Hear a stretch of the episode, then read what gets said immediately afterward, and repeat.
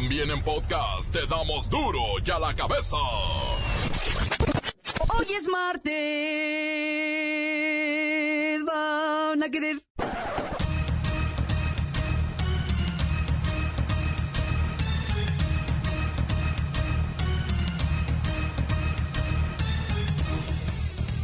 Hoy en duro y a la cabeza. Sin censura. El mundo entero se dice indignado y reprueban las jaulas en las que Estados Unidos está encerrando a niños migrantes que fueron separados de sus padres. La directora ejecutiva del Fondo de las Naciones Unidas para la Infancia asegura que estos menores quedarán con traumas para toda su vida. Vas a llegar con... Mira, ella te va a explicar y te va a ayudar. ¿Qué va a pasar con su consulado? El papá. Papá. Ay, con mi tía Estoy profundamente preocupado por las políticas adoptadas recientemente que castigan a los niños por las acciones de sus padres. En las últimas seis semanas, casi 2.000 niños han sido separados por la fuerza de sus padres. La Asociación Estadounidense de Pediatría ha llamado a esta práctica cruel, abuso infantil sancionado por el gobierno.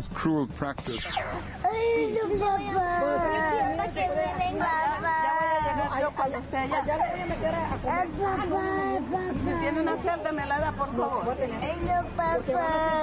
The thought La idea de que cualquier Estado busque disuadir a los padres infligiendo tal abuso a los niños es inconcebible. Hago un llamamiento a los Estados Unidos para que pongan fin de inmediato a la práctica de la separación forzosa de estos niños. the El papá.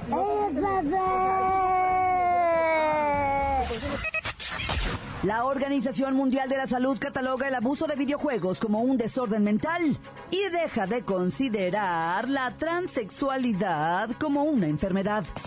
El organismo internacional constata cuadros de comportamiento de juego que conducen a angustia o deterioro significativo para quienes la sufren, normalmente detectables a partir de los 12 meses. Hablar de un juego como una adicción nos permite entender no solamente dinámicas de una adicción como tal común y corriente, sino entender, entender una desintegración infantil y una seria dificultad que va a darse, va a verse reflejada más adelante. La Iglesia Católica llama a sus fieles a no votar por un mal menor y usar la conciencia para elegir al candidato del bien posible. La pregunta es cuál. Revela la prensa nacional que el líder del sindicato petrolero, Carlos Romero de Champs, construye una mansión en la zona de las brisas en Acapulco con un costo estimado de 6 millones 400 mil dólares. Ay, lo que me gustaría a mí tomar el sol en el balcón de esa casa. La violencia dentro del proceso electoral tiene nerviosos a todos. El INE garantiza que la jornada del primero de julio se llevará en paz y tranquilidad. El reportero del barrio nos tiene el parte de guerra entre los cárteles de Tepito, una lucha por el control del barrio Bravo. Y termina la primera fase de grupos en la Copa del Mundo y la Bacha y el Cerillo tienen un excelente resumen. Comenzamos con la sagrada misión de informarle porque aquí, usted sabe que aquí, hoy que es martes, hoy aquí, no le explicamos la noticia con manzanas, no. Aquí se la explicamos con huevos. Llegó el momento de presentarte las noticias como nadie más lo sabe hacer. Los datos que otros ocultan, aquí los exponemos sin rodeos. Agudeza, ironía, sátira y el comentario mordaz. Solo en duro y a la cabeza. ¡Arrancamos!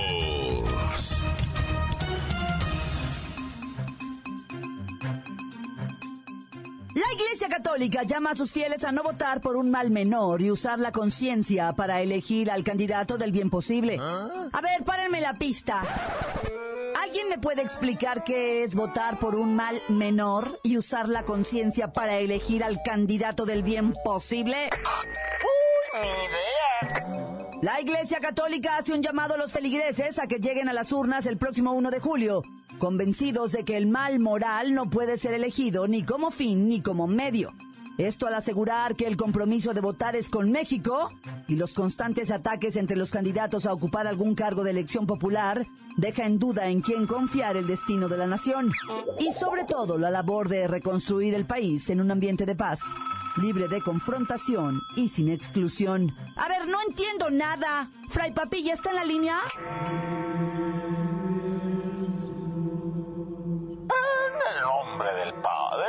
Hijo y del Espíritu Santo, arrepentíos y creed, creed. Fray Papilla, no sé en quién creer. Bueno, podéis creer en la selección nacional. Esta semana basta, hija. Con eso basta. Fray Papilla, esto es un asunto serio. Me preocupa que votemos a lo tonto. Hija, será imposible que eso suceda. Mientras el pueblo crea que un solo hombre en la tierra es el Salvador, estarán en problemas. El único Salvador por los siglos de los siglos es nuestro único Hijo y Redentor, la Santísima Divinidad y la devoción. ¿Pero por quién votamos entonces? Eso, eso es. Discernimiento personal y comunitario, hija. Buscando en todo momento el bien posible y evitando a toda costa elegir en base al mal menor. ¿Y cómo es eso? Eso, hija, pues, pues, pues, yo qué sé. Venid el domingo a misa y pagad vuestro diezmo.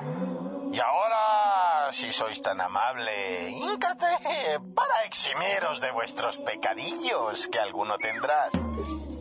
Pues no me queda claro eso de votemos en conciencia. Nos piden un voto razonado que ponga la mirada en el bien común, respeto a la vida, dignidad a las personas, seguridad, construcción de la paz, justicia social, desarrollo integral de los mexicanos. ¡Mua! Sabrá Dios de dónde podrá salir un voto así. De la fe, ¿de dónde más, hija? De la fe, pecadora. Y no dejéis de venir este domingo a la homilía, porque el domingo pasado, con eso del futibol, que me han dejado solo.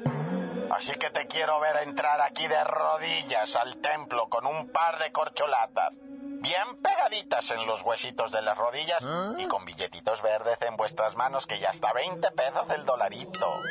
Y eso sí costea. Y ya os dejo la bendición en nombre de Anaya, de mí y de AMLO. Amén. La nota que te entra. Duro ya la cabeza.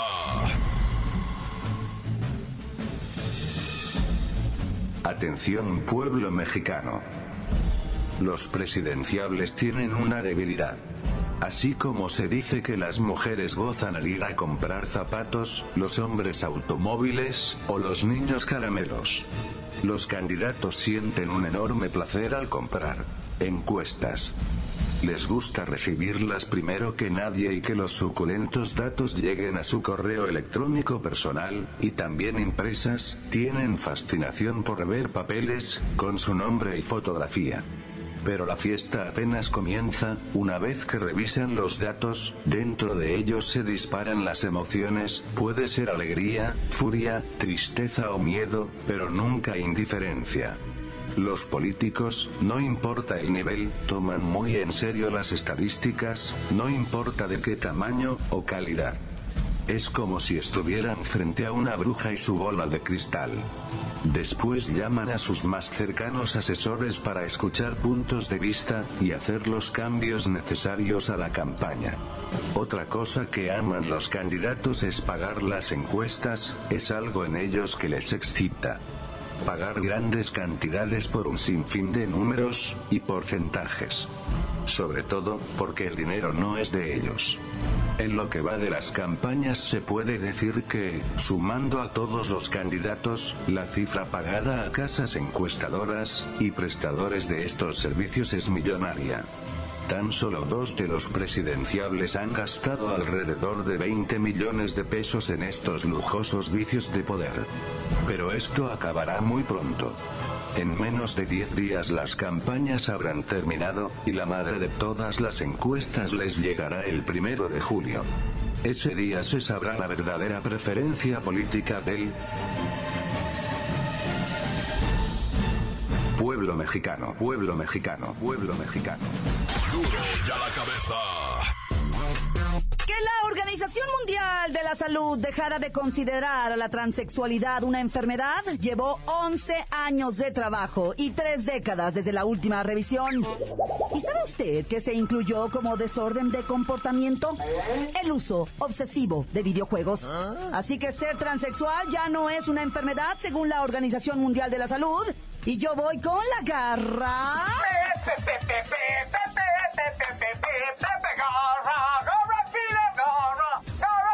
Bueno. Oh, pero, a ver, te oigo muy feliz. Ay, ¿Y cómo no voy a estarlo, corazón santo? Yo desde cuándo les había dicho que esto no se quita con desenfrioles ni con naproxeno. Cuando uno nace suelto, nace suelto. No, bueno, el burro hablando de orejas. Pero ya la Organización Mundial de la Salud pues tiene los instrumentos para identificar tendencias y estadísticas de salud en todo el mundo y ya tiene como 55 mil códigos para traumatismos, enfermedades, causas de muerte. No, bueno, dobleces, desgarres. ¡Ay, no sé! Tantas cosas. Garra, ¿y ¿tú qué piensas de que tras 11 años de trabajo y tres décadas desde la última revisión, la Organización Mundial de la Salud haya decidido que la transexualidad ya sale del apartado de enfermedad mental y entra en el de comportamientos sexuales? ¡Ay! 11 años de trabajo, tres décadas de revisión para saber que no es una enfermedad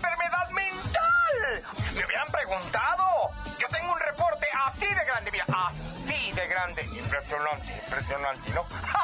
Donde, bueno, les demuestro claramente que cuando es niña, es niña. Cuando es niño, es niño. Y cuando es metro, pues es metro. Cuando es buga, es buga. Cuando es bi, es bi. Y cuando es garra. Pues es garra. No sé. Usted, no hay evidencias de que una persona con un desorden de identidad de género deba tener automáticamente al mismo tiempo un desorden mental, aunque suceda muy a menudo que va acompañado de ansiedad o depresión. Gracias, Garra. ¡Ay, gracias a ti, corazón santo! Saludos a todas y a todos que están por allá, las perras que me escuchan, y un saludo muy especial al Tague. ¡Ay, papazón de melón! Impresionante. Duro y a la cabeza. Encuéntranos en Facebook, facebook.com, diagonal duro y a la cabeza oficial. Estás escuchando el podcast de Duro y a la cabeza. Síguenos en Twitter, arroba duro y a la cabeza. Ya sabe usted que están listos para ser escuchados todos los podcasts de Duro y a la Cabeza. Usted búsquelos en iTunes o en cuentas oficiales de Facebook o Twitter. Ándele, búsquelos, bájelos, escúchelos, pero sobre todo infórmese. Duro y a la cabeza. Voy con el reportero del barrio que tiene las peores maldades cometidas en el país. Montes, montes, alicantes, pintos, pájaros, cantantes. ¿Qué, loco?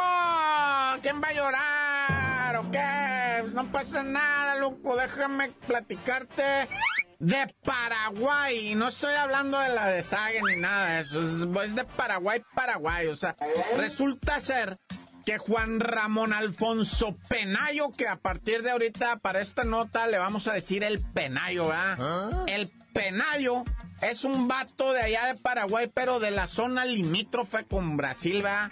Una verdadera barriada de mala muerte, muy mal que andan por allá en cuestión de dinero, ¿eh? Son de esas favelas tipo Brasil tremendas donde vive el Penayo. Pero resulta que el Penayo llegó a su cantona, ¿verdad? Y dice, ¿y dónde está toda la gente? Pues, ¿cómo dónde va a estar? Pues en el panteón. ¿Cómo que en el panteón? ¿Quién se murió? Mi papá. Y sale corriendo el penayo. Va agüitadísimo el vato, güey. Ahora sí que va lágrima, moco y pedo tendido, ¿va? Cuando llega al panteón, mira cómo está el féretro y la gente llorando, vestida de negro. Pues los que traían negro, ¿va? Los que no, pues de colores, porque te digo que allá la pobreza está cañón, ¿va? Y entonces Penayo, el paraguayo, se arrima llorando y dice, ¿qué pasó? Dice, y lo voltea a ver su señor y le dice, pues te moriste. Ay, güey, pero ¿cómo? ¿Qué, qué? Pues si te estamos aquí enterrando, ya te velamos ayer, te vamos a sepultar ahora. Y pues empieza el corredero de gente. Neta, güey, el corredero de gente, así como... Pues, ¿qué está pasando? Pues no te habías muerto, güey, ¿no?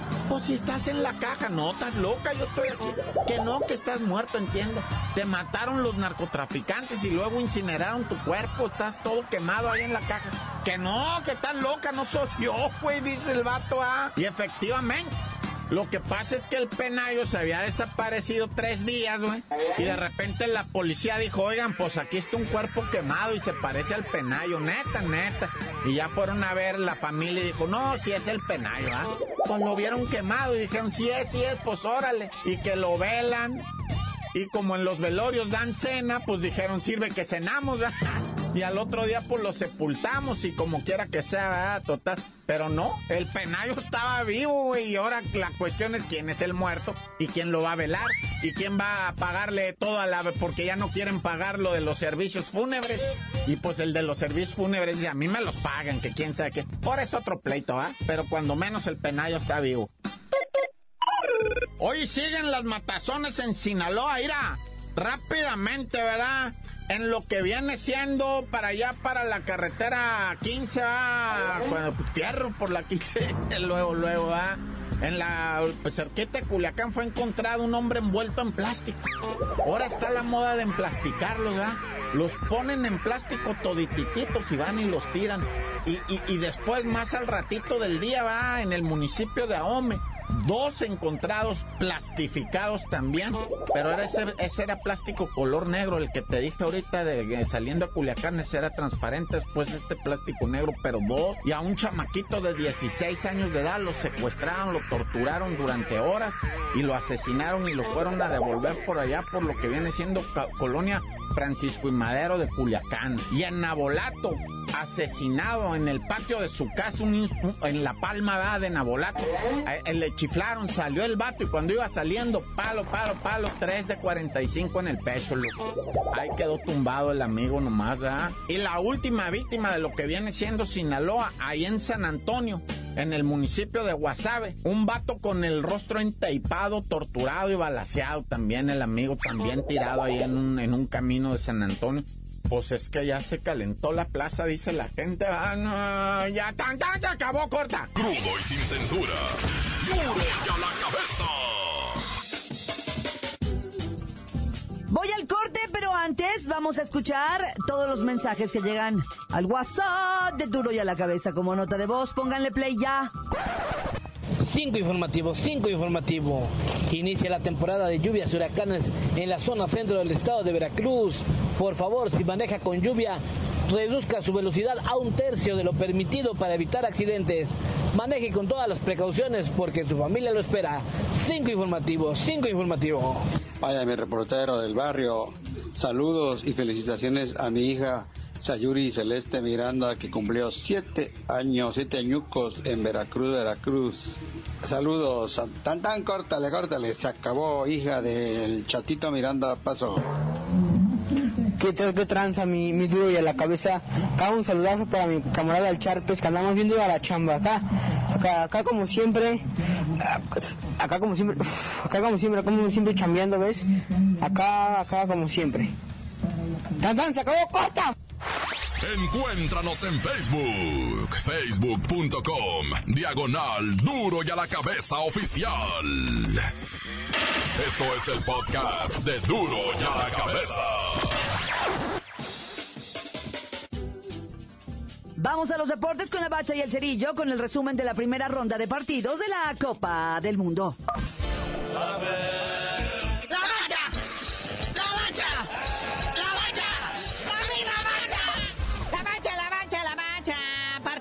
Hoy.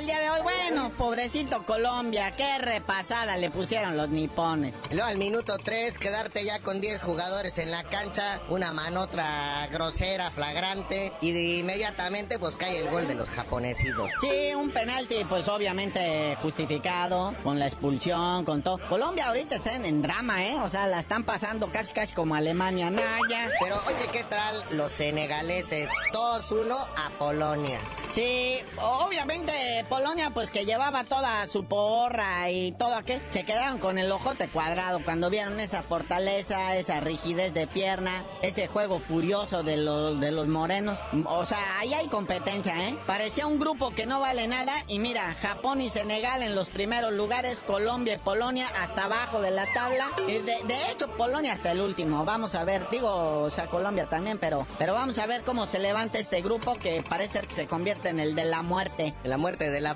flojera. Ya, ya. Bueno, ahí, según esto oficialmente, termina la que viene siendo la jornada 1. La jornada 2 inició también hoy con este partido de Rusia contra Egipto, que no, bueno. Sí, un partidito pues sabrosón, pero que como dice aquí la buena bacha da principio para lo que viene siendo una jornada que nos traerá mañana miércoles el que todos queríamos ver, Portugal regresa a la cancha Ronaldo y piensa aplastar a los marrocuenses.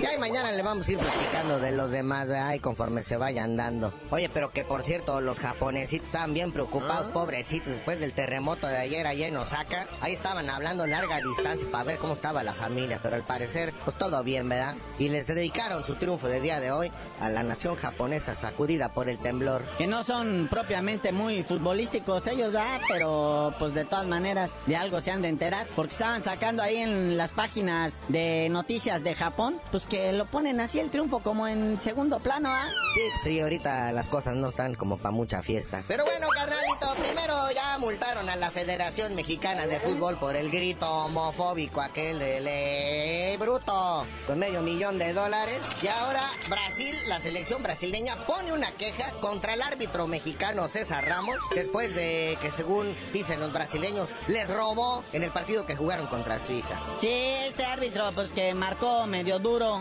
contra los brasileños, pero de todas maneras Brasil siempre que pierde hace pancho de algo. No saben perder y sobre todo estas últimas selecciones de divos. Bueno, carnalito, ya vámonos, no sin antes mandarle la buena vibra al buen Maluma, que en su cuarto de hotel le robaron unos diamantes. O sea, ¿a quién se le ocurre llevar diamantes a Rusia, caray? Estás viendo. Pegadito al millón de dólares el valor de estos diamantes, en los que, pues supuestamente de la habitación se los llevaron. Ay, Maluma, por favor, eran aretes. O sea, de haber dejado en el tocador y la mucama creyó que era la propina. Pero ya, dinos por qué te dicen el cerillo. Hasta que aparezcan los diamantes de Maluma, sus aretes, les digo.